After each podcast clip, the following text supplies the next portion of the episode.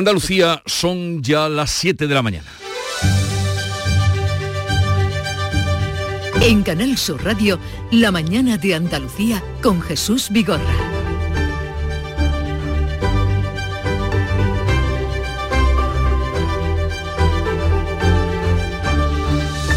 Buenos días queridos oyentes, es lunes 20 de noviembre y estamos a la espera para conocer los nombres y las caras del nuevo gobierno de Pedro Sánchez, pero España se despierta con el triunfo del ultraliberal Javier Milei en la segunda vuelta de las elecciones argentinas. Le ha sacado 11 puntos de diferencia al peronista Sergio Massa y más de 3 millones de votos. ¡Viva la libertad, carajo!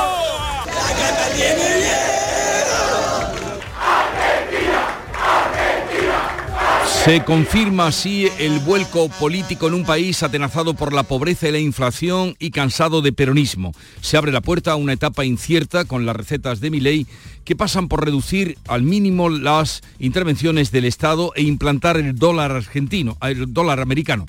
Algunos lo sitúan como el sucesor de los populistas Trump o Bolsonaro con ideas ultraderechistas en cuanto al aborto, al matrimonio igualitario y a la paridad de género. Milei asumirá el cargo el próximo 10 de diciembre y asegura que no hay tiempo que perder. Los cambios que nuestro país necesita son drásticos. No hay lugar para gradualismo, no hay lugar para la tibieza, no hay lugar para medias tintas.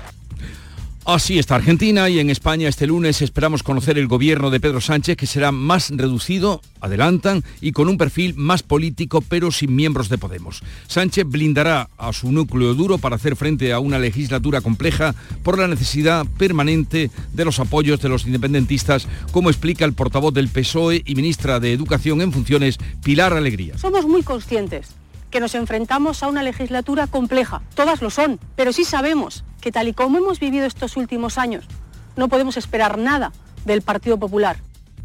Sánchez ha pasado el fin de semana diseñando su gabinete, mientras en la calle han continuado las protestas contra la amnistía. El líder del Partido Popular, Núñez Feijó, ha pedido en El Mundo, lo pide hoy en una entrevista, el apoyo de los ciudadanos para que el nuevo gobierno de Pedro Sánchez sea un paréntesis corto. Y vamos a decir a los españoles que esto será un paréntesis y que necesitamos su ayuda para que este paréntesis dure lo menor tiempo posible. Desde Carmona, el presidente de la Junta advierte de que Andalucía dará una respuesta serena y contundente. Juanma Moreno acusa a Pedro Sánchez de dividir España privilegiando a Cataluña y al País Vasco en una España con ciudadanos de primera y de segunda clase. Vamos a dar la batalla institucional, política, judicial para que España siga siendo un país donde tengamos los mismos derechos, las mismas oportunidades y las mismas obligaciones, vivamos donde vivamos. Y este fin de semana las mareas verdes salieron a la calle, se manifestaron en Sevilla y Málaga en defensa de la educación pública. Reclaman que se cubran las vacantes y menos alumnos por aula. El gobierno andaluz expresa su compromiso con la escuela pública y destaca que la plantilla ha crecido en 6.800 docentes durante los últimos cinco años.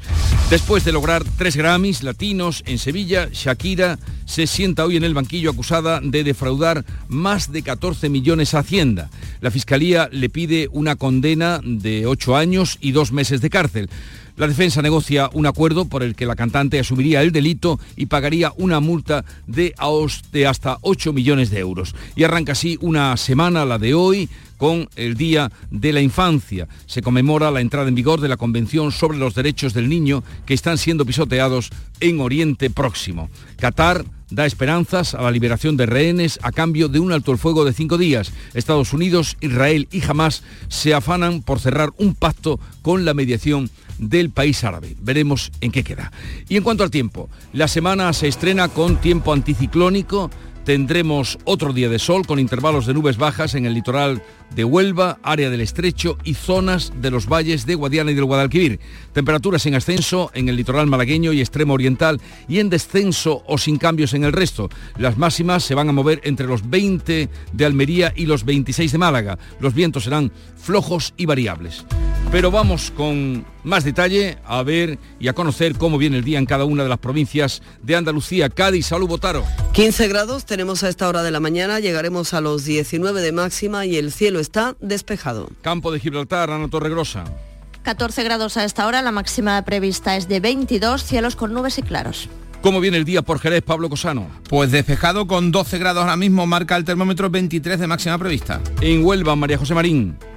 A esta hora tenemos 11 grados, algunas nubes y brumas matinales. Hoy las máximas llegarán a los 23. ¿Cómo viene el día por Córdoba, Miguel Vallecillo? Exactamente igual que en Huelva, con 11 grados, eh, algunas nubes matinales y 23 de máxima. En Sevilla, Antonio Gatoni. En Sevilla vamos a alcanzar 23 grados de máxima y ahora también tenemos 11 grados.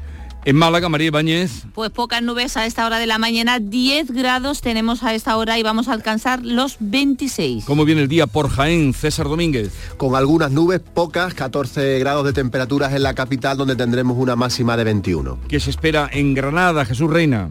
Se espera una máxima de 24, de momento tenemos 10 en el termómetro y algunas nubes altas en el cielo. Y concluimos en Almería, María Jesús Recio. Niebla ahora mismo en algunos puntos de la costa, mucha precaución, 13 grados, la máxima llegará hasta los 20.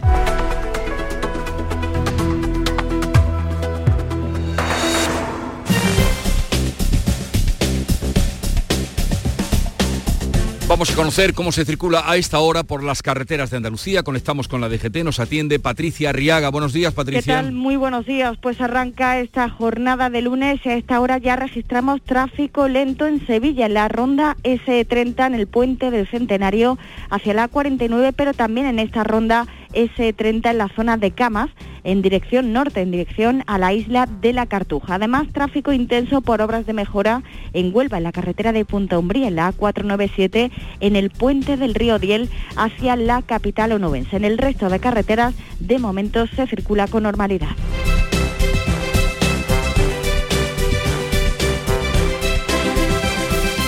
Son las 7, 7 minutos de la mañana. No te voy a decir la cantidad de enfermedades, ni la de millones de muertes que provoca la inactividad física, pero sí que solo hay un obstáculo para evitarlo. Tú. Si estabas esperando una señal para empezar a cuidarte, es esta. Vamos, actívate. La salud se entrena. Ministerio de Cultura y Deporte. Campaña financiada por la Unión Europea Next Generation. Plan de recuperación. Gobierno de España.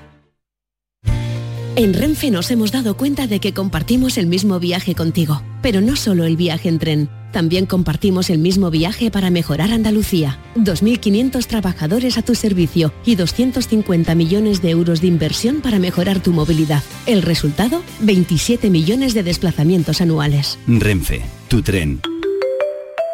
Empresa patrocinadora del equipo paralímpico español. La Black Week de Hyundai es única, porque este año para ti se convierte en Black Year. Disfruta de condiciones especiales de financiación en toda la gama durante el primer año. Y para que más gente se pueda sentir única, ampliamos hasta el 30 de noviembre. Financiando con Banco CTLM SAU. Más información en Hyundai.es. En Canal Sur Radio, la mañana de Andalucía con Jesús Bigorra. Noticias. Vamos a contarles la actualidad de este día que pasa por un nombre propio, Javier Milei, que confirma el vuelco político que se ha dado en Argentina. Se impone en la segunda vuelta al peronista Sergio Massa y de qué manera y será presidente. Milei abre una etapa incierta con sus recetas ultraliberales. Manuel Pérez Alcázar. La victoria de Javier Milei ha sido contundente con casi el 56% de los votos frente al 44% de Sergio Massa. Ha obtenido 11 puntos de ventaja y casi 3 millones de votos más que se han festejado en las calles.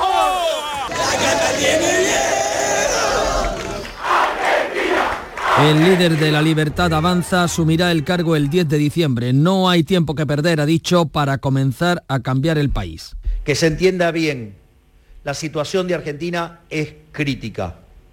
Los cambios que nuestro país necesita son drásticos. No hay lugar para gradualismo, no hay lugar para la tibieza, no hay lugar para medias tintas. Si no avanzamos rápido con los cambios estructurales que la Argentina necesita, nos, nos dirigimos derecho a la peor crisis de toda nuestra historia. El todavía ministro de Economía, Sergio Massa, no ha esperado a los resultados oficiales para reconocer la victoria de su rival. Anuncia que se retira de la política y que pone en marcha la transición. La Argentina tiene un sistema democrático fuerte, sólido y que además es transparente y respeta siempre los resultados. Pero ¿qué país se va a encontrar Milei? Pues Argentina arrastra una tasa de pobreza del 43% y una inflación del 142%. En la calle, los partidarios de Milei lo han celebrado. Una emoción tremenda. Gracias, Milei. Nos va a salvar. Emocionado, o sea, es la única esperanza, es la única salvación que tiene en años. Que puede levantar el país. Vivimos en una Argentina donde hay de todos los recursos, pero todos se los roban. Tengo que trabajar toda una vida por un simple auto, digamos. Esto es lo que nos trajo el kirchnerismo. Espero que podamos dar vuelta en cuatro años. El lema de Milei es acabar con la casta política y el intervencionismo del Estado, aunque en las últimas semanas ha enfatizado que mantendrá la educación y la sanidad públicas, además de que no impulsará un mercado de venta libre de armas o de órganos humanos. Es negacionista de los crímenes de la dictadura y se opone al aborto, al matrimonio igualitario y a la paridad de género. Algunos lo ven como el sucesor de las políticas de Donald Trump o el brasileño Bolsonaro, quienes ya lo han felicitado. Sí, decepcionante. Hace un rato estuve llorando. Eh, Saben al chabón que votaron. Eh, son completamente conscientes y eso es lo que da más miedo y pena. Pero bueno. Nada, estoy muy triste. Sí me parece que fue un gobierno que cometió muchos errores. Esto es el resultado de no haber escuchado a tiempo. Pero nada, hay que respetar el voto popular. Desde España lo ha felicitado Santiago Bascal, mientras que la ministra saliente de Podemos, Irene Montero, ha publicado que la ofensiva reaccionaria vence hoy. Los derechos siguen necesitando nuestros mejores esfuerzos. Y vamos ahora a hablar de España porque hoy se espera que se den a conocer eh, los miembros del nuevo gobierno de Pedro Sánchez que tomó posesión el pasado viernes. Será un equipo, por lo que han dicho, menos numeroso y con mayor perfil político. Nuria Durán. Serán como fijos los ministros que han negociado la investidura, Félix Bolaños y María Jesús Montero. Bolaños podría hacerse cargo de justicia, clave en la pelea por la amnistía. También cuentan las actuales vicepresidentas Nadia Calviño y Teresa Rivera, aunque Calviño podría dejar el gobierno si resulta finalmente para presidir el Banco Europeo de Inversiones. Para reforzar el perfil político, Sánchez podría incluir a Óscar López y Antonio Hernando, también a algunos de los que han sido presidentes autonómicos, como el valenciano Ximo Puig, el extremeño Guillermo Fernández Vara o el canario Ángel Víctor Torres. Sánchez va a blindar a su núcleo de confianza para hacer frente a una legislatura dura por el rechazo a la amnistía y la negociación permanente que va a requerir con los independentistas, lo explicaba la portavoz del PSOE, Pilar Alegría. En el Partido Socialista somos muy conscientes que nos enfrentamos a una legislatura compleja. Todas lo son. Pero sí sabemos que tal y como hemos vivido estos últimos años, no podemos esperar nada del Partido Popular ni nosotros como gobierno, ni tampoco los ciudadanos. El Partido Popular ha decidido convertir el papel de la oposición en un papel de ofensiva, agitación y división. Será un equipo más reducido, aunque Sumar quiere mantener sus cinco ministros con Yolanda Díaz al frente, Mónica García en Sanidad, Ernest Urtasun en Cultura, la eurodiputada de Izquierda Unida Sira Rego o Pablo Bustinduy. No habrá ministros de Podemos, pese a que Sumar quería contar con Nacho Álvarez, que ha dejado el partido después de que la dirección de Belarra rechazara su inclusión en el gobierno. El PSOE va a recuperar al ministro de Igualdad, la andaluza Carmen Calvo podría tomar el relevo de Irene Montero. Pedro Sánchez puede anunciar el gobierno este lunes 20 de noviembre aniversario de la muerte del dictador Francisco Franco. Por su parte, el líder del Partido Popular, Alberto Núñez Feijó, asegura que el gobierno es un paréntesis y que trabajará para que sea breve. Feijó lanza un mensaje de esperanza frente al muro, dice que quiere levantar el PSOE. Frente a los pactos con los independentistas asegura que el PP va a mantener la llama de la igualdad, la libertad y del Estado de Derecho. En una entrevista en el diario El Mundo ha pedido hoy la ayuda de los españoles para que el nuevo gobierno de Pedro Sánchez sea un paréntesis que dure poco. La fortaleza de nuestro país se va a imponer ante cualquier consideración, ya sea un muro, una división, una descalificación o un pacto tan reaccionario como es que aquellas comunidades más ricas, concretamente dos comunidades de las más ricas de España, tengan más derechos y más recursos que el resto del país. Feijóo marca distancias con Vox y las manifestaciones ante las sedes del PSOE acusa al gobierno de alentar la violencia al amnistiar a los que protagonizaron protestas violentas en Cataluña, pero da su respaldo a la policía para mantener el orden en las calles. Núñez Feijóo anuncia ajustes en la dirección del partido. Este mismo mes va a incorporar a algunas personas para fortalecer el equipo y los grupos parlamentarios. Y este fin de semana volvieron a manifestarse miles de personas eh, contra los acuerdos del gobierno y también contra la amnistía amnistía. El presidente de la Junta ha advertido de que Andalucía dará una respuesta serena pero contundente. Juanma Moreno acusa a Pedro Sánchez de dividir España. Moreno anuncia que el PP andaluz y su gobierno darán la batalla institucional, política y jurídica frente a los acuerdos de gobierno que promueven, dice, una España con ciudadanos de primera y de segunda. El presidente del gobierno, que ya nos tiene acostumbrados, hará cosas que nunca se habían hecho en la democracia española. Pero frente a eso, aquí habrá una respuesta serena, una respuesta contundente y una respuesta determinante de todo el Partido Popular de España, con Alberto Núñez Feijóo a la cabeza y, por supuesto, del Partido Popular en Andalucía. Varios miles de personas han participado este domingo en las concentraciones convocadas por el Consejo de Alcaldes del Partido Popular de Málaga en siete grandes municipios de la provincia. Las concentraciones son la continuidad de las de mociones contra la amnistía y los pactos planteadas en los ayuntamientos.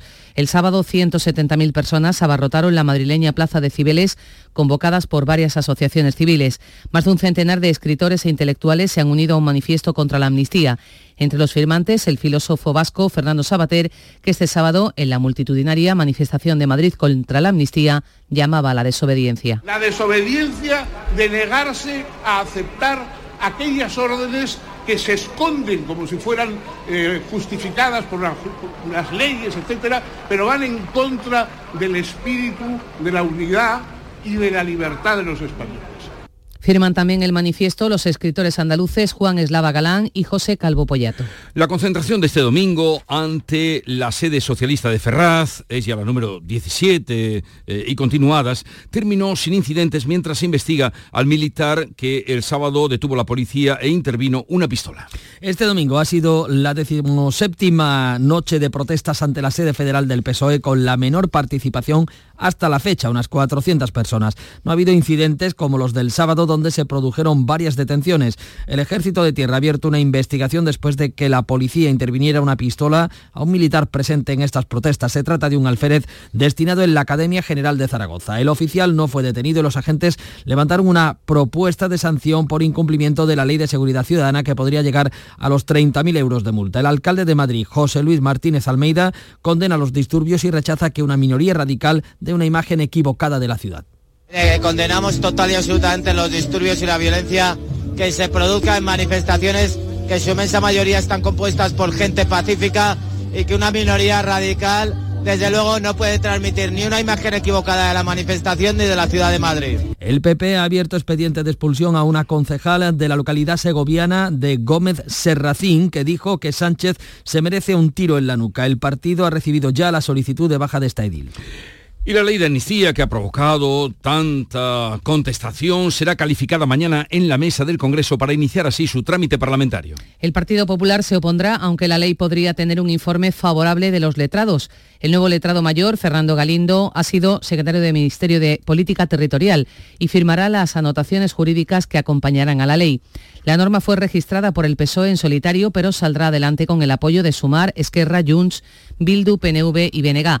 El líder del PSC, Salvadorilla, ha defendido la amnistía como signo de la fortaleza y solidez de la democracia española y de la voluntad, dice, de abrir un nuevo tiempo. ¿Y qué otra alternativa había? ¿Qué otra alternativa había? No la vimos. Y la que vemos es retroceder. Si usted quiere, esto se puede resumir entre avanzar o retroceder. Retroceder es replegarnos. Es España se rompe. Todo se rompe. El mundo se acaba. Se acaba el mundo. No se rompe España. No se acaba el mundo. No se rompe Cataluña. No se rompe el país. No se rompe nada. Lo que hemos es de construir, de fortalecer. El PP se opondrá y recuerdan que los letrados no admitieron una proposición de ley similar en el año 2021 por considerarla inconstitucional.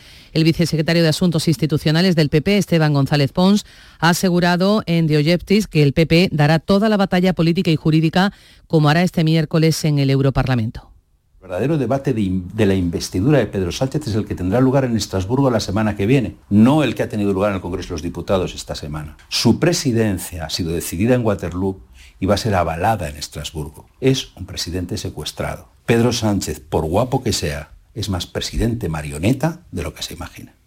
Vox ha anunciado que presentará una querella por prevaricación contra el secretario general del Congreso y contra los diputados de la mesa que acepten la tramitación de la ley a sabiendas, según la formación de Santiago Abascal, de su manifiesta inconstitucionalidad.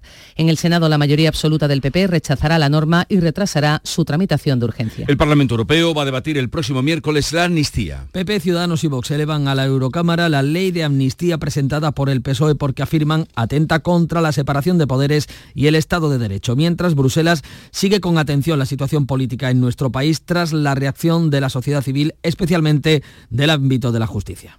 Y varias manifestaciones se han producido este domingo en Andalucía, Sevilla y Málaga, manifestaciones convocadas por Marea Verde en defensa de la educación pública. La Junta muestra su compromiso y recuerda la contratación de 6.500 docentes más.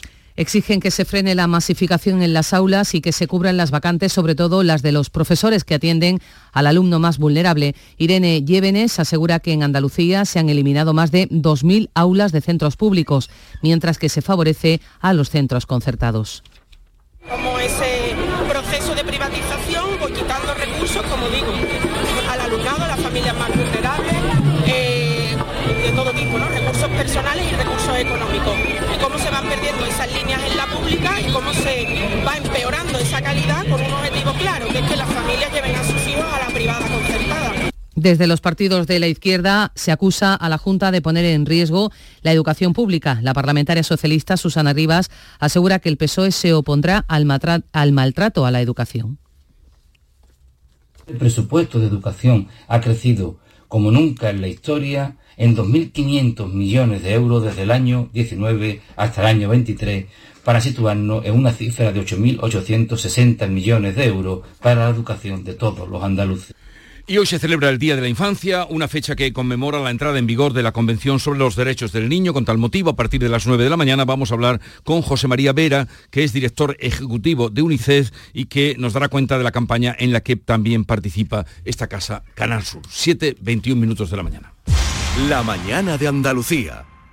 Nuestro sueño era llevar nuestro vino a cualquier parte del mundo, de una manera innovadora, y ahora lo estamos haciendo. Somos de la generación de los que sueñan y hacen. Con los fondos de la Unión Europea, miles de sueños como el de Pilar, Francisco y Rocío de Bodegas Robles se están haciendo realidad. Entra en plan de recuperación.gov.es y haz el tuyo posible. Gobierno de España. En Logística Castillo disponemos de terreno para estocaje de contenedores y maquinaria portacontenedores para la manipulación y reparación de los mismos. Instalaciones con almacenaje en ambiente, refrigerado y congelado. Todos los servicios de transporte multimodal y gestión logística integral al cliente adaptado a sus necesidades. Logística Castillo, tu gestor estratégico en Sevilla para todo el sur peninsular. Vamos ahora con la revista de prensa que nos trae Paco Ramón. Paco, buenos días. Muy buenos días, Jesús. La amnistía se toma un respiro en los periódicos a la espera de su tramitación parlamentaria y conocer el nuevo gobierno de Pedro Sánchez, pero hoy el protagonista de todas las portadas es Javier Milei, el nuevo presidente de Argentina. ¿Cómo lo cuentan los periódicos? Bueno, pues podemos elegir o Argentina o la Argentina, porque las dos formas son válidas. Hay quien prefiere la segunda para que no se quede solamente el adjetivo, ya que el nombre es República de Argentina. Así lo veremos en la prensa eh, de aquel país, en el país suramericano. En la nuestra, Milei será presidente de Argentina tras tumbar al peronismo. Vuelco histórico con el triunfo del ultraliberal con el 56% de los votos frente a Massa. Es el titular elegido de ABC, fotografía a toda página del presidente electo Milei junto a su hermana.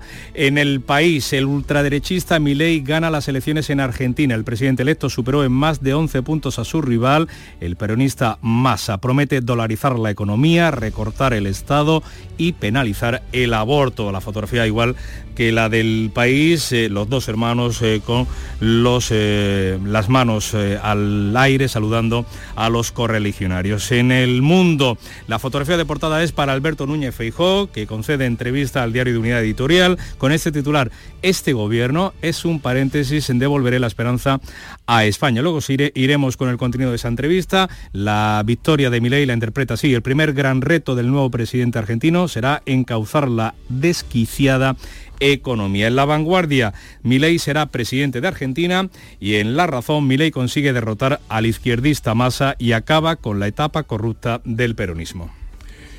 En cuanto a editoriales, ¿qué dicen? Pues editoriales que tienen que están basados sobre otros temas, aunque las últimas ediciones de los periódicos han incorporado ya el resultado final de la victoria de Milley, no ha dado tiempo a la reflexión más pausada que requiere un editorial. En el mundo, entrevista Alberto Núñez Feijo. Como decíamos, este gobierno es un paréntesis, devolveré la esperanza a España. Es su primera entrevista tras la investidura de Pedro Sánchez. El presidente de los populares lanza así un mensaje de optimismo a los españoles. En el editorial, a vueltas con las consecuencias de la amnistía, en este caso económicas, titula así, las agencias de rating constatan el agravio del independentismo y cuenta que la quita pactada que beneficia a Cataluña y castiga a los ciudadanos en las regiones con menos deuda puede arrastrar al resto de la economía. El precio que pagará Pedro Sánchez para seguir en la Moncloa supondrá, dice el mundo, un enorme daño al Estado de Derecho, la igualdad jurídica y un cuantioso agravio económico. En el país, eh, sobre este asunto de la amnistía,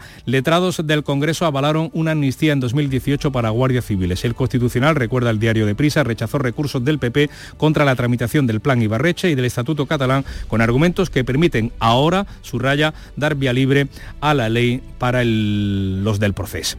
En páginas de opinión, tribuna del magistrado de mérito Ricardo Bodas, eh, con el título Jaque a la imparcialidad judicial, en el que arremete con el Poder Judicial. Dice que con sus críticas preventivas a la ley de amnistía, el Consejo General, el Supremo y las asociaciones profesionales de jueces han puesto en juego la credibilidad del poder del Estado al que representan en un momento clave para nuestra democracia. ABC hoy se desmarca de este asunto cuenta un nuevo episodio de la trama familiar del marido de Gámez, la que fuera directora general de la Guardia Civil, que se lucró, dice, con empresas públicas en crisis. Y destaca un dato. Hacienda desvela que el sueldo del cuñado de la exjefa de la Benemérita fue de 316.000 euros cuando presidía Santana Motor en Linares, en Jaén, una empresa que estaba en ese momento en quiebra. Le dedica el editorial más pequeño de ABC, dice la trama familiar de la exdirectora de la Benemérita. Ese caso, el del marido de Gámez, es una entrada más en la vasta enciclopedia de la corrupción y el despilfarro escrita durante el larguísimo mandato socialista. ¿Alguna viñeta que destacar? Pues mira, dos y de cuestiones económicas, ya que eh, hemos dicho que la inflación en Argentina eh, se mueve a ritmo de tres dígitos, es casi el 200% a final de año, vamos con esta viñeta de Miki Duarte en el diario de Sevilla, en el grupo Yolí, eh, una pareja comprando, haciendo las compras pre-navideñas, dice, ¿te has fijado? dice el hombre que cada vez más se adelante la Navidad, responde ella, pues a ver si encuentra a los Reyes Magos por ahí y les pides una botella de aceite de oliva. y hay otra también de, nieto en su fe de ratas, eh, bueno, en el salón la familia, y le dice una rata a otra, ¿crees que el encarecimiento del coste de la vida no se nota tanto hasta que un día te das cuenta de que el carrito de la compra se está comiendo todo lo demás? Pues ahí tienen alguna sugerencia para que acudan a la lectura de la prensa, una pausa y nos vamos a la información deportiva. Esta es Raquel entrenando duro, como siempre. Y estos son sus datos. 15 victorias, 5 por KO y ninguna derrota. ¿Me dejo algo? Ah, sí. Le gustan las chicas. Pero eso, ¿a quién le importa? En el deporte, que lo que importa, importe. Consejo Superior de Deportes, campaña financiada por la Unión Europea Next Generation, Plan de Recuperación, Gobierno de España. La información deportiva hoy con Eduardo Gil, buenos días. Buenos días Jesús. España clasificada para la Eurocopa a costa de la lesión del andaluz Gaby, ¿qué ha pasado? Sí, ya estamos en la fase de clasificación, la hemos superado, estamos en la Eurocopa de Naciones de la próxima, mm, del próximo año, como primeros de grupo, seremos cabezas de serie, ganamos a Georgia ayer en Valladolid por 3 a 1, goles de Lenormand y de Ferran Torres que hizo doblete. Pero el partido estuvo marcado por la grave lesión. Se supone que hoy se va a confirmar que el andaluz del Barça, Gaby, sufre una rotura de ligamento cruzado de su rodilla. Se retiró al minuto 26 y eso aguó la victoria del equipo de Luis de la Fuente. Es un momento muy difícil, muy duro para el fútbol club, para el jugador especialmente, para el Fútbol Club Barcelona, pero también para la Real Federación Española de Fútbol, la selección, todos sus compañeros, para mí. Y he dicho desde el corazón, igual que todos, el vestuario parecía que habíamos perdido. O estábamos destrozados, estamos destrozados. Y lo lamento por el jugador muchísimo, todo. La derrota dice más, o la victoria más amarga de su, de su carrera, dice el seleccionador. Por cierto, el virus FIFA, es decir, que cada vez que va un futbolista con su selección se lesiona, ha afectado a otro español como Yarzábal, a los madridistas Vinicius y Camavinga y al barcelonista Ter Stegen que vienen lesionados. El virus FIFA. Y no ha habido fútbol, pero fútbol de primera, pero sí mucho más. Por ejemplo, 15 años después, Unicaja Málaga, hablamos de baloncesto, ganó en la cancha del Real Madrid, el rey de Europa, invicto. Bueno, pues eh, llegando incluso a perder de 20 puntos el equipo de Ivón Navarro, remontó para ganar finalmente 93-99. También el ACB, el Covirán Granada, ganaba al Andorra su segundo partido. Y el Costa del Sol de balonmano femenino se ha clasificado para la fase de grupos de la Liga Europea de balonmano al ganar en Copenhague ayer en Dinamarca eh, por 20-25. Gracias Eduardo. 7.30 minutos de la mañana. Seguimos.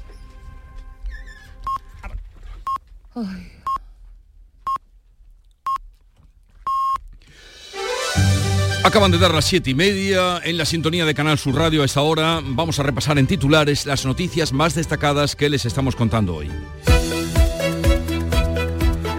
Lo hacemos con Nuria Durán. Hoy se espera que Pedro Sánchez dé a conocer su nuevo gobierno. Sánchez blindará su núcleo duro para hacer frente a la a investidura, a la legislatura, una legislatura compleja por la necesidad permanente de apoyo de los independentistas. Serán como fijos los ministros que han negociado Félix Bolaños y la sevillana María Jesús Montero. Mañana martes comienza la tramitación de la ley de la amnistía. La mesa del Congreso va a calificar el proyecto de ley presentado por el PSOE antes de la investidura. El PP se opondrá y recuerda al nuevo letrado mayor de la Cámara que sus antecesores no admitieron una proposición similar por considerarla inconstitucional. En Andalucía las mareas verdes se manifestaron en Sevilla y Málaga en defensa de la educación pública. Reclaman que la consejería cubra las vacantes y exigen bajar la ratio, es decir, menos alumnos por aula. El gobierno andaluz garantiza su compromiso con la escuela pública y destaca que la plantilla ha crecido en 6.800 docentes durante los últimos cinco años. Qatar da esperanzas a la liberación de rehenes a cambio de un alto el fuego de cinco días. Estados Unidos, Israel y Hamas se afanan por cerrar un pacto con la mediación del país árabe.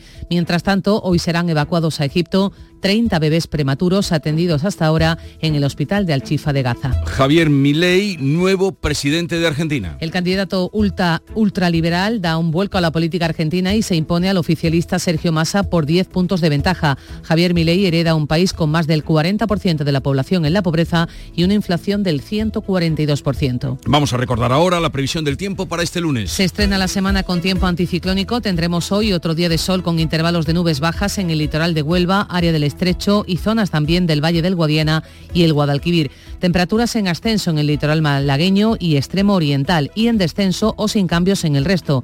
Las máximas se mueven hoy entre los 20 de Almería y los 26 de Málaga. Vientos flojos y variables. Son las 7.32 minutos de la mañana. Enseguida estamos con las claves económicas del día. Concede controlar tus gastos. Con la financiación agrupa de Cajamar ha llegado el momento de agrupar todos tus préstamos y créditos en un solo pago mensual. Utiliza nuestro simulador y descubre cómo quedaría tu agrupación. Consulta nuestra web, apartado financiación o en nuestras oficinas. Financiación otorgada por GCC Consumo. Cajamar Consumo. Cajamar. Distintos desde siempre. Frutos secos Reyes, mucho más que pipas. Disfruta con nuestra deliciosa variedad de frutos secos, snacks y golosinas en los más de 35.000 puntos de venta que tenemos en Andalucía o en frutosecorreyes.es. Ah, y ahora con tu pedido a partir de 20 euros, te lo llevamos a casa gratis. Frutos secos Reyes, tus frutos secos de siempre. Hay algo que nos identifica y nos enorgullece por todo lo alto. Nuestra gran variedad de alimentos y bebidas de calidad diferenciada que reconocerás fácilmente por la marca Gusto del Sur. Disfrútalos cada día y tú también llevarás el sur a lo más alto. Gusto del Sur. Es calidad. Es Andalucía. Andalucía se mueve con Europa. Unión Europea. Junta de Andalucía. Las claves económicas con Paco Bocero. Paco, buenos días. Buenos días, Buenos Jesús, días, buenos Paco. días. ¿Qué tal? ¿Qué tal? Eso digo yo, por una nueva semana. Comenzamos, sí, una nueva semana eh, económica que en lo doméstico va a estar marcada por los nombramientos ministeriales, pero eso es otro cantar. Nosotros vamos a la actualidad económica a ver qué nos dicen hoy los medios especializados que tú ya has repasado y resumido para nosotros. Pues mira, sí, así es Jesús. Comenzamos con expansión y vamos a elegir el titular que lleva por, eh, que, que- que, como abre con la reforma de la financiación autonómica, el gran sudoku económico de la legislatura y hace un repaso de ese reto en el que van a tener que eh, encajar muchísimas piezas en el modelo de financiación de las comunidades eh, según las medidas anunciadas y según ya lo que conocemos. En cinco días hablan de que empresarios y sindicatos lanzan su lista de demandas de, mm, al nuevo gobierno. Los empresarios coinciden en que los pactos de investidura debilitan el clima de negocio y temen que las compañías se planteen sus inversiones. En El Economista un titular curioso y es que el gobierno quiere volver a resucitar el plan de pensiones de los empleados públicos. Vemos que los planes de pensiones privados que cambiaron hace tres años su régimen cada día tienen menos atractivo viendo la evolución. Y finalmente en Invertia, las familias deben, dato curioso, cada vez menos dinero a los bancos. La deuda está a niveles de 2006, a mínimo de 2006. Y ahora vamos con las claves. Eh, pues vamos con ellas, te escuchamos, cuéntanos. Pues mira, esta semana van a venir las principales del exterior y en este caso de la zona euro y de Alemania. Y eso sí, la primera fecha efectiva del consumo navideño que tenemos aquí ya, que es el viernes con el Black Friday. El miércoles vamos a tener índice de confianza del consumidor europeo y el jueves y, y el viernes los PMI, los indicadores adelantados eh, de industria y servicios, en, también en la eurozona. Como indicador más interesante en nuestro país, el viernes mm, sabremos datos salariales provenientes de la EPA y veremos en qué nivel de salarios nos estamos moviendo. Pero indudablemente, como bien apuntaba, la expectación va a estar en los nuevos nombramientos ministeriales que se van a conocer hoy, presumiblemente. Unos nombramientos cuya clave estará, eh, definitiva, está en el destino de Nadia Calviño, si finalmente elegida presidenta del BEI, como apuntan las quinielas, pero que al menos hasta los primeros días de diciembre no tendría confirmación. Y además no solamente estamos hablando de nuevos nombramientos ministeriales, sino de las posibles reordenaciones de competencias que puedan tenerse. Los nuevos titulares y ahí está, por ejemplo, el Ministerio de Industria, que además es un ministerio que está muy disputado porque gestiona los PERTES, los fondos de recuperación, esos que siguen sin llegar de forma ostensible a las empresas, al tejido productivo y por el control de la SEPI, la Sociedad Estatal de Participaciones Industriales. O sea, en cualquier caso tú dices de los nombramientos que haya hoy, el, nombramiento para el banco eh, inversor ¿no? Eh, europeo. Para el BEI, para el Banco Europeo de Inversiones, es muy clave. Pero dices que no será hasta principios de diciembre. Exactamente, hasta al menos hasta la designación, la designación al menos no será hasta el 8 de diciembre, con lo cual parece ser que mm, la idea será que siga que Nadia Calviño siga siendo vicepresidenta hasta que se vea su nombramiento. Veremos qué noticia nos trae hoy el día y mm, qué le pasa a la bolsa, Paco, qué le pasa, que va como un tiro. Bueno, buena pregunta y rápido. Mira, vamos a ver, las bolsas europeas y no solo la española van como un tiro. Oye, ¿y por qué? Pues mira, muy sencillo, porque la bajada de la inflación está siendo muy importante. Ya vimos que el viernes la europeo quedó el 2,9% y la subyacente al 5%. Y en enfriamiento y estancamiento de la economía igual. Esto supone reafirmar lo que hemos dicho varias veces, que se han acabado las subidas de tipos, lo que significa que también se reducen los costes financieros de la deuda pública y privada y mejoran las valoraciones de las compañías que cotizan en los mercados.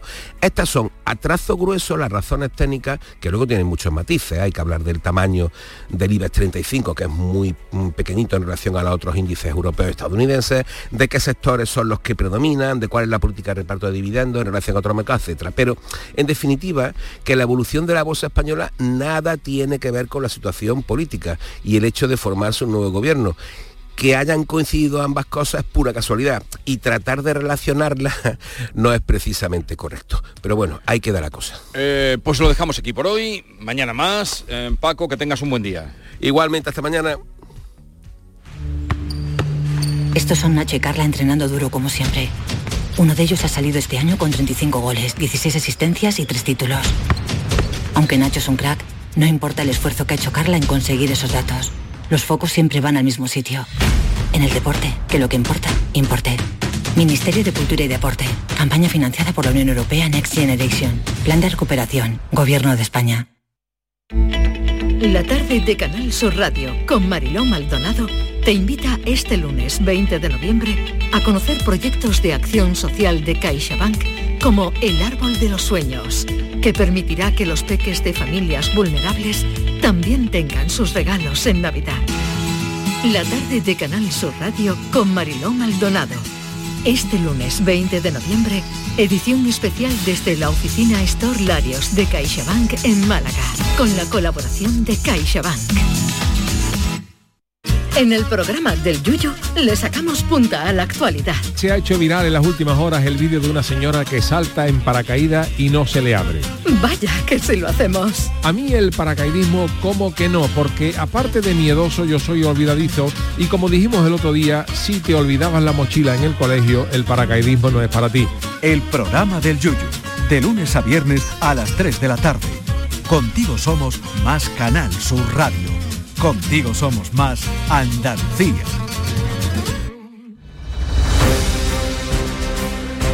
Vamos ahora con otras noticias de Andalucía. Esta hora los bomberos de Huelva intervienen en la caída de un pino de grandes dimensiones sobre una vivienda en Minas de Río Tinto. Afortunadamente no ha habido heridos. Cuéntanos, María José Marín.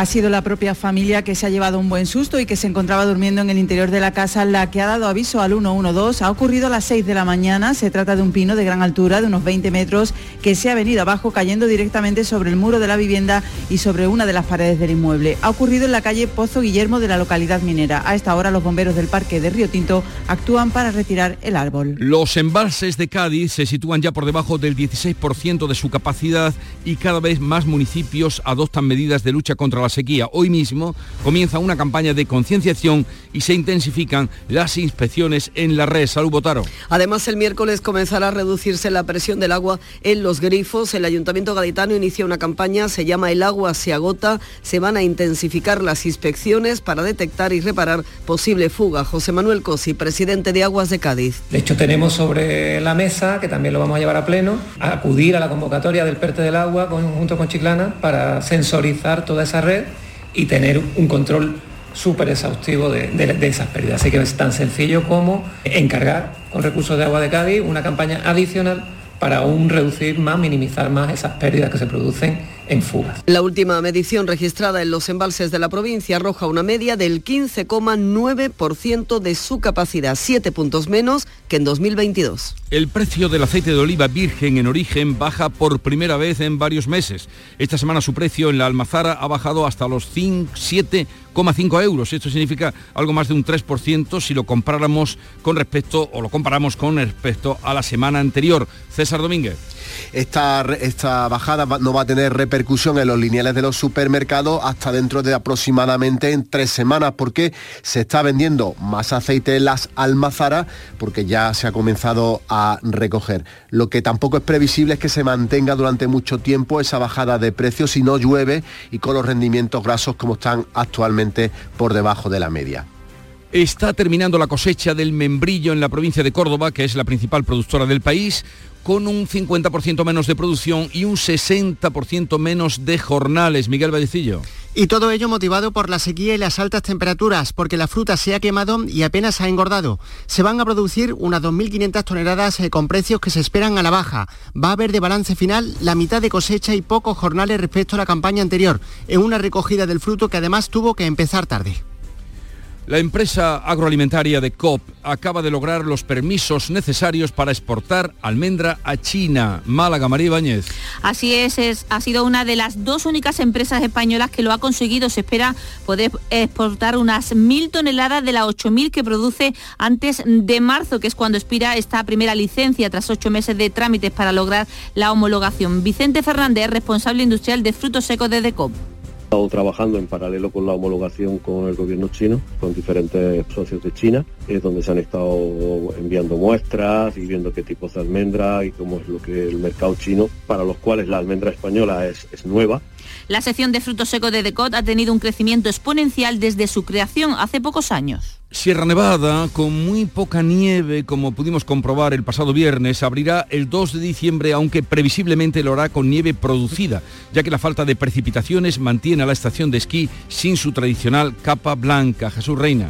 Es una preocupación fundamental no solamente de la estación, sino también de los habitantes de Monachile y de los trabajadores. La nieve producida será imprescindible. El alcalde de Monachil, José Morales, insta a considerar soluciones. Que cada año vamos viendo que llueve menos, que por tanto nieva menos y de verdad que es una, preocupación importante la que, que tenemos. Todos lo sabemos, la situación de, emergencia climática en la que nos encontramos y cada uno de estos en estos ámbitos pues también que tomando las distintas medidas para esas nuevas situaciones que ya se están produciendo, que no es que sean un futuro, sino que ya son una realidad. Recordamos que la estación da empleo a unas 7.000 personas. Polémica en torno a los comentarios de los dos presentadores de la cadena Univisión en su programa de los Latin Grammy. Decían, dijeron que en Sevilla la gente está todo el día de fiesta. Antonio Catoni. Pues sí, en la, resaca, la resaca de los Grammys, polémica por esas declaraciones de los presentadores de un programa de Univisión de la cadena estadounidense en español que se llama El Gordo y la Flaca, Raúl de Molina y Lili Estefan comenzaban su eh, programa desde Sevilla tirando de tópicos, decían que donde se trabaja verdaderamente es en el norte, en, Bilbao, e incluso se le ha pedido desde el Ayuntamiento de Sevilla una rectificación por esos comentarios prejuiciosos. Habría que hacerle poco aprecio a semejantes personajes y semejantes tonterías, eh, porque más sería darle alas a estas estupideces. Llegamos así a las 7.45 minutos de la mañana, 8 menos cuarto, es el tiempo para la información local. Atentos. En la mañana de Andalucía de Canal Sur Radio, las noticias de Sevilla con Antonio Catoni. Buenos días, arranca una semana crucial de cara a la aprobación de los presupuestos municipales del Ayuntamiento de Sevilla. Comienzan las negociaciones con los diferentes grupos. El gobierno local espera sacar adelante unas cuentas consensuadas por todos, aunque el alcalde admite que la crispación generada por la ley de amnistía puede afectar a esas negociaciones.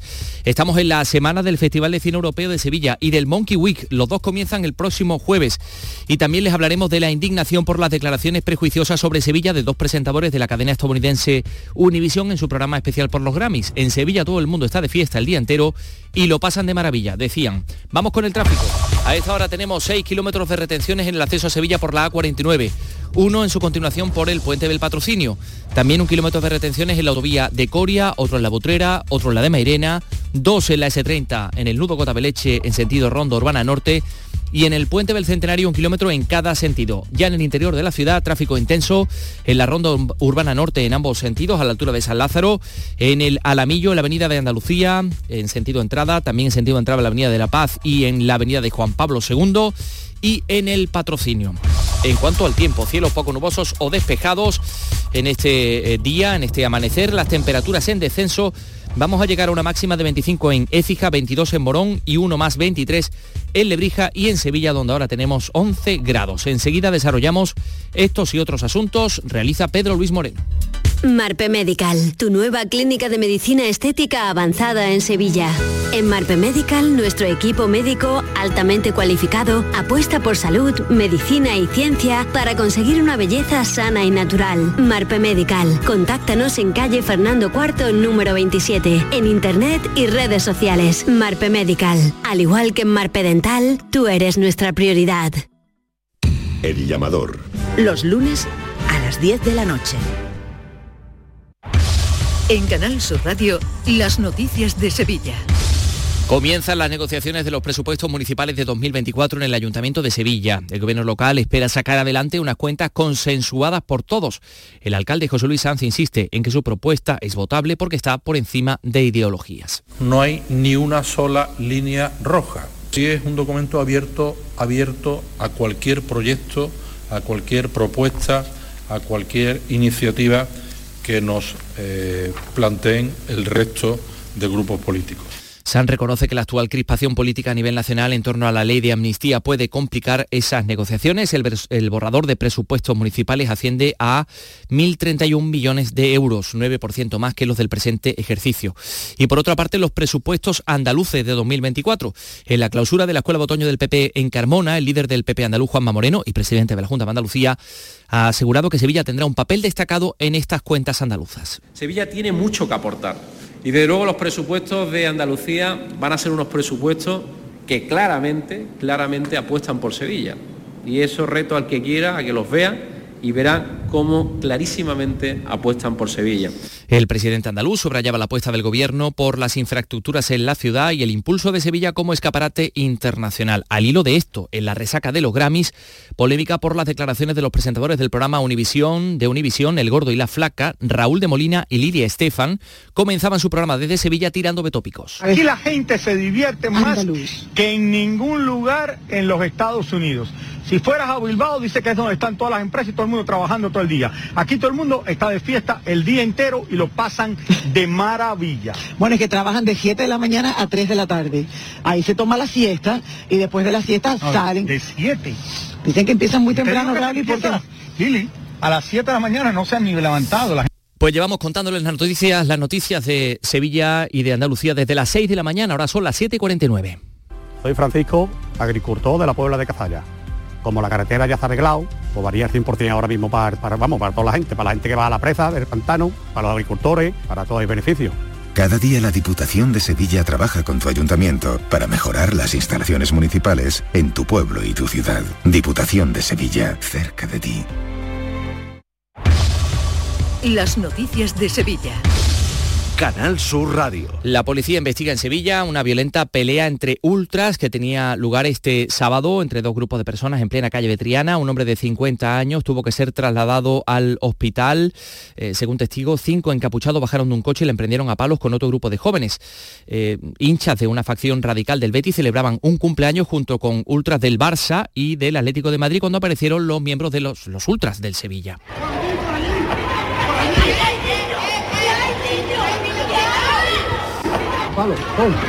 Tres de los detenidos serían un de los ultras que estaban en el local y uno de los hinchas sevillistas. Por cierto, la Universidad de Sevilla ha desarrollado un sistema de detección inmediata de personas armadas.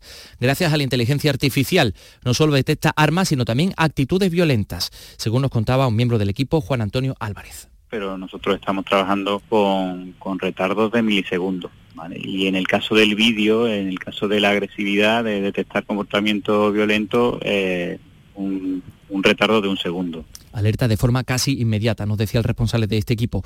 Por otra parte, les contamos que la Guardia Civil ha detenido al autor de un robo de material didáctico de un instituto de Annalcollar. Ha resultado ser un antiguo alumno del centro. Se ha llevado material valorado en 15.000 euros, pero no tiene aplicación en el, eh, en el ámbito profesional. El robo se produjo a finales de noviembre. El autor accedía al centro por la valla perimetral y rompía la cerradura del edificio. 7 y 51. Las noticias que más te interesan te las cuenta Canal Sur Mediodía Sevilla. Y este 20 de noviembre te llegan desde el centro comercial Lago, que ya se prepara para recibir a todos los visitantes en su Black Friday más cool. Canal Sur Mediodía Sevilla. Este 20 de noviembre, desde las 12, en el Centro Comercial Lago. Con la colaboración del Centro Comercial Lago. En Canal Sur Radio, las noticias de Sevilla. Con Antonio Catoni. Sonidos de la manifestación convocada por la Marea Verde por la Educación este domingo en Sevilla. Mil personas según la Policía Nacional, 10.000 según los convocantes. Bajo el lema Sin educación pública se acabó el futuro. Han denunciado un empeoramiento de la calidad educativa de la enseñanza pública y el cierre de líneas. Así lo decía Irene Llévenes, portavoz. Que ya nos están atacando por todos los frentes, desde el profesorado interino que está en paro, eh, las bajas que no se sustituyen, miles de eh, niños y niñas andaluces sin profesorado, sin profesorado sobre todo especialistas. Además pedimos alto y claro la bajada de las ratios a nivel andaluz, la comunidad autónoma con las ratios más elevadas. La Consejería de Educación apunta que quedan muchos retos por cumplir, pero destaca el compromiso del Gobierno andaluz con la escuela pública. El secretario general de Desarrollo Educativo, Francisco Javier Fernández, subraya que la plantilla ha crecido en más de 6.000 docentes. El presupuesto de educación ha crecido como nunca en la historia en 2.500 millones de euros desde el año 19 hasta el año 23 para situarnos en una cifra de 8.860 millones de euros para la educación de todos los andaluces. Vamos con los deportes. Carlos Gonzalo, buenos días. Hola, ¿qué tal? Tras los partidos de la selección nacional, los equipos sevillanos de primera división vuelven al trabajo. El Sevilla esta tarde a partir de las seis y media y el Real Betis lo hará mañana por la mañana. El Sevilla visitará la Real Sociedad y el Betis recibirá en el Benito Villamarín a la Unión Deportiva Las Palmas. En fútbol femenino, ayer Real Sociedad 1, Sevilla 2. El Betis Féminas se imponía por 1-0 al Levante Las Planas. En baloncesto, Betis Basket perdía por un punto 84-83 ante el baloncesto Ourense. Y por último, en motociclismo, en el Gran Premio de Qatar, los sevillanos acabaron así. David Alonso, décimo segundo, y José Antonio Rueda, décimo sexto en la prueba de Moto 3. Este martes os esperamos en el Auditorio Nissan Cartuja de Sevilla para disfrutar del show del comandante Lara. En vivo y en directo. Comenzamos a las 6 de la tarde. Y gracias a este maravilloso público, el show del comandante Lara. Vive una tarde espléndida de alegría, humor e ingenio con el show del comandante Lara. Con la colaboración del auditorio Nissan Cartuja. En Canal Sur Radio, las noticias de Sevilla. Seis localidades de la provincia van a acoger a partir de este jueves la segunda Bienal de Flamenco de la provincia de Sevilla organizada por la Diputación. Mairena del Alcor, la Puebla de Cazalla, Cazalla de la Sierra, Lebrija, La Luisiana y Villanueva del Ariscal. Por otra parte, el día 25, la Hermandad, eh, perdón, la Hermandad de la Estrella inicia los actos que ha preparado con motivo del 25 aniversario de la coronación. El próximo día 24 en Fibes, primerísimas figuras del flamenco y eh, sepan que este jueves comienza el Festival de Cine de Sevilla Sevilla, también el mismo jueves, el Monkey Week, que arranca con Los Planetas. Se encargarán de inaugurar los conciertos.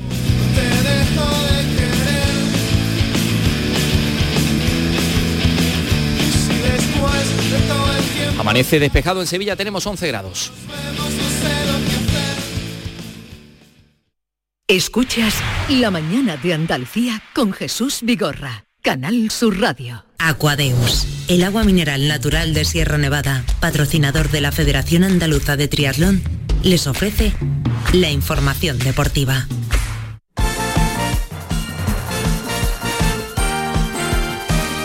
Ocho menos 5 de la mañana, Eduardo Gil, buenos días. Hola Manolo, buenos días. Tenemos a España clasificada ya para la Eurocopa, pero se cobra una, una, lesión importantísima este partido. La de Gaby, la del andaluz. La selección española de, de, La Fuente ya está clasificada para la Eurocopa de Naciones del año que viene, primeros de grupo. Este, estaremos en el bombo del mes que viene como cabezas de serie, tras ganar ayer en Valladolid 3 a 1 a Georgia. Hasta ahí todo muy bien, pero el, el partido estuvo marcado por lo que se supone va a ser una lesión de cierta gravedad. Hoy debe confirmarse, llegó de madrugada eh, a la ciudad condal en Barcelona, que Gaby mm, sufre una lesión, una rotura del ligamento lateral interno de su rodilla derecha que se debe confirmar y que hago la fiesta de la fuente. Es un momento muy difícil, muy duro para el fútbol club, para el jugador especialmente, para el Fútbol Club Barcelona, pero también para la Real Federación Española de Fútbol, la selección, todos sus compañeros, para mí. Y he dicho desde el corazón, igual que todos, el vestuario parecía que habíamos perdido. Estábamos destrozados, estamos destrozados. Y lo lamento por el jugador muchísimo, todo. La victoria más amarga de su carrera, dijo anoche de la Fuente. Junto a España y a los organizadores, los alemanes, tienen ya plaza para la Eurocopa del año que viene. Francia, Bélgica, Portugal, Escocia, Turquía, Inglaterra, Austria, Hungría, Eslovaquia, Dinamarca, Albania, la Albania del granadista Uzuni, por ejemplo, Países Bajos, Serbia, Rumanía y Suiza. El resto se conocerá hoy y el virus FIFA que se ha cebado especialmente con los jugadores de la Liga Española, Oyarzábal, Gaby, los madridistas Vinicius y Camavinga que no estarán ante los andaluces en las próximas jornadas y el barcelonista Ter Stegen. Hasta Haaland del Manchester City se ha venido lesionado. Al no haber fútbol durante este fin de semana para los andaluces, vuelven todos al trabajo hoy, excepto el Betis que lo hará mañana. El Betis que tendrá Junta General Extraordinaria y Ordinaria el 19 del mes que viene con superávit y un presupuesto récord de 188 millones. El Almería sigue colista, 13 jornadas sin ganar, tan solo tres puntitos en su haber. El Cádiz jugó una y lo ganó 0-2 al sanluqueño ayer. Volvió Brian Ocampo. El Sevilla está pendiente de Lucas Ocampos, del argentino que por precaución no jugó en la Argentina-Uruguay. Y en Primera Federación los resultados de este fin de semana fueron estos. Atlético de Madrid B1, Córdoba 6, en San Fernando que ganaba en el campo del Mérida por 0 a 2. Y, por ejemplo, la derrota en la Rosaleda del Málaga de Pellicer ante el Alcoyano por 1-2. Saber que es un baño de realidad nos ha pasado en, la, en esta la 13 jornada y entender de que, em, y se lo he dicho, he dicho a los chicos, entender que nosotros, estando al límite, competimos contra cualquiera. En el momento que bajamos un poquito, Además, Recreativo de Huelva 1, Saluqueño 0, Antequera 2, Linares 0 y Castilla 1, Algeciras 2. En la Liga Femenina, dos victorias y dos empates andaluces, Real Sociedad 1, Sevilla 2, Eibar 1, Sporting de Huelva 0, Granada 1, Villarreal 2, Betis 1, Levante 0 y la goleada del Barça al Madrid 5 a 0. El fútbol femenino que ya plantea tener VAR, vídeo arbitraje. Y 15 años después Unicaja Málaga de baloncesto ganó al Madrid en su propia cancha, en la capital de España. Después de ir perdiendo el equipo de Ivón Navarro 20 abajo, reaccionó para conseguir una victoria ante el Rey de Europa 93-99. Tenemos que intentar hacer el partido largo, no caernos. Sabemos que ellos venían de jugar, este era el cuarto partido de una semana.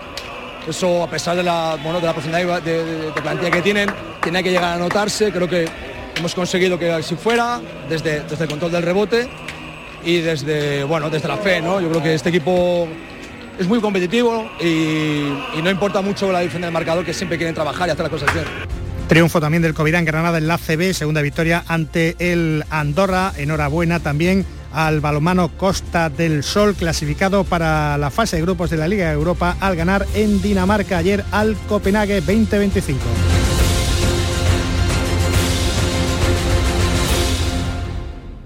Aquadeus, ahora más cerca de ti, procedente del manantial Sierra Nevada, un agua excepcional en sabor, de mineralización débil que nace en tu región. Aquadeus Sierra Nevada es ideal para hidratar a toda la familia y no olvides tirar tu botella al contenedor amarillo. Aquadeus, fuente de vida, ahora también en Andalucía.